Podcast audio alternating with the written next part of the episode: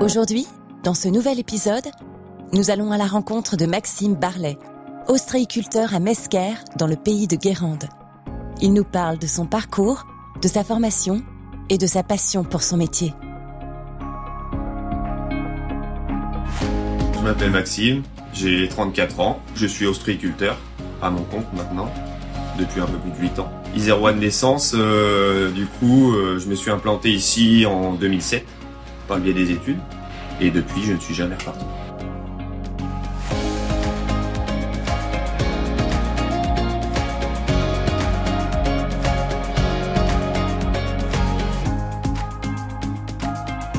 J'ai fait un BEPA et un bac pro aquacole du côté d'Annecy parce que j'ai toujours aimé un peu le milieu naturel, enfin tout ce qui était pêche et tout, j'étais passionné de poissons euh, et euh, j'ai essayé un peu tout, tout ce qui est poisson d'eau douce, poisson d'eau de mer, poisson ornemental. Et j'ai fait un stage au hasard dans les huîtres euh, à côté de Saint-Brieuc et là ça a accroché direct. Je me suis pas dit on va essayer autre chose, je me suis dit c'est ça que tu veux faire.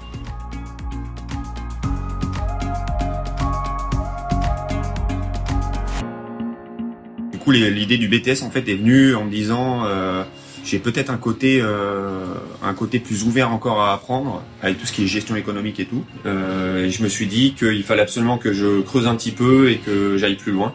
Donc je vais aller en BTS au lycée Olivier Guichard.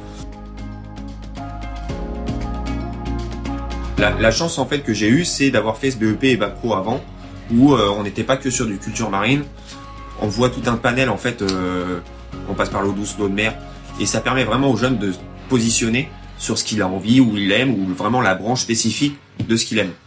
Après, du coup, moi, je me suis, euh, je me suis tourné vers le BTS derrière, puisque du coup là, on avait vraiment une implantation euh, dans une entreprise, dans la vie active, puisque du coup, on a une formation à un mois à mois, mais euh, c'est surtout qu'on a une ouverture d'esprit entre ce qui se fait, puisque du coup, tout le monde, tous les autres élèves de cette classe sont dans, un, dans une autre entreprise, donc du coup, il y a vraiment un partage.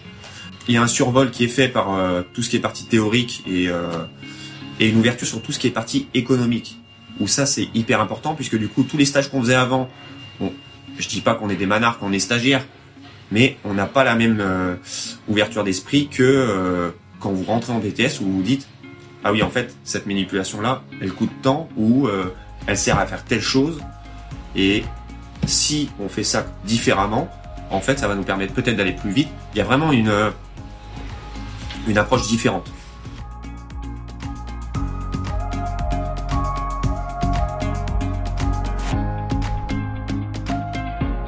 Le BTS par apprentissage, c'est- la formation ultime en se disant, vous êtes implanté dans une entreprise, il y a un vrai relationnel qui se fait avec l'école, et il y a des profs où, où il y a une dynamique complètement différente. On n'est plus du tout sur du scolaire. Il y a des phases de travail en fait où, vous êtes un mois en entreprise, un mois à l'école. Donc à chaque fois, vous avez vraiment le temps de vous implanter directement, que ce soit sur la phase théorique et de retranscrire et de travailler en parallèle, soit avec les profs ou avec votre maître de stage.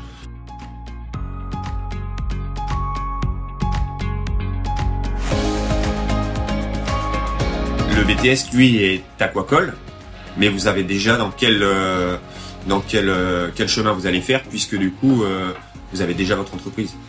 Moi, je savais où je voulais aller, puisque de toute façon, dans tous les cas, j'ai traversé la France pour le faire. Je je, suis pas arrivé là par hasard en me disant euh, euh, qu'est-ce que je fous là euh, Non, en fait, je pense que bah désolé, merci, au revoir. Je vais je vais aller à côté, ils font du poisson. Non, non. Moi, je savais où je voulais aller. Le lycée Olivier Guichard, il reçoit des élèves de partout en France, j'en suis la preuve. Il y a des internats, enfin, on est capable de, vivre une formation et celle qu'on a choisie à l'autre bout de la France, il n'y a aucun souci.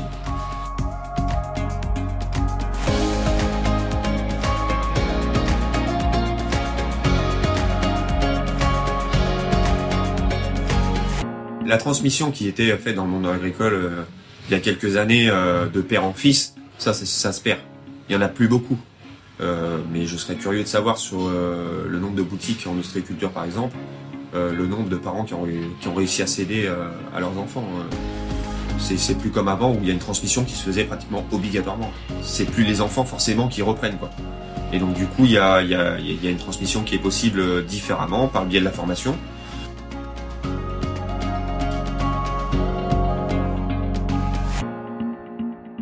Je me suis vraiment retrouvé dans un truc euh, où on travaille un produit qui est complètement naturel. On va mettre tout en place pour lui apporter le maximum de bien-être en se disant bah voilà ce produit là on l'implante là à ce moment là il va falloir le sortir à ce moment là et dans deux ans il est dans votre assiette on a une grosse projection qui se fait et euh, c'est vrai qu'on a un, travail qui est compliqué puisqu'on se base toujours sur deux ou trois ans après, en prenant en compte toujours les aléas naturels. Mais à côté de ça, on a un produit qui est hyper satisfaisant dans le sens où, enfin, on travaille un produit qui est naturel, qui va pousser à sa vitesse et en fonction des, années et des saisons, puisqu'on n'a aucune année qui est pareille, et ben on va se dire, euh, ce produit qu'on avait prévu dans six mois, en fait, euh, ben là, dans deux mois, il va falloir le vendre parce qu'il est déjà prêt. Et en fait, on a tout un, planning qui peut être chamboulé en deux mois, puisque du coup, on a une forte saison de pluie, on a, on a vraiment ce milieu naturel qui nous tient, et puis on a un cadre de, on a un cadre de travail qui est top. Euh, on a toute la journée, on tourne sur beaucoup, beaucoup de postes de travail différents, et, euh, et quand on arrive en mer, en fait, on a une vraie, euh, on a une vraie sérénité et, et un calme et on se ressource quoi.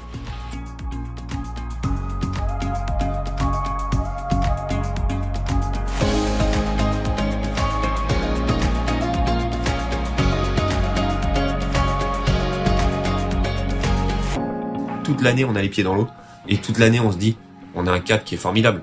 On n'a pas un bruit, on a les oiseaux le matin. Euh, vous êtes en mer, vous vous ressourcez.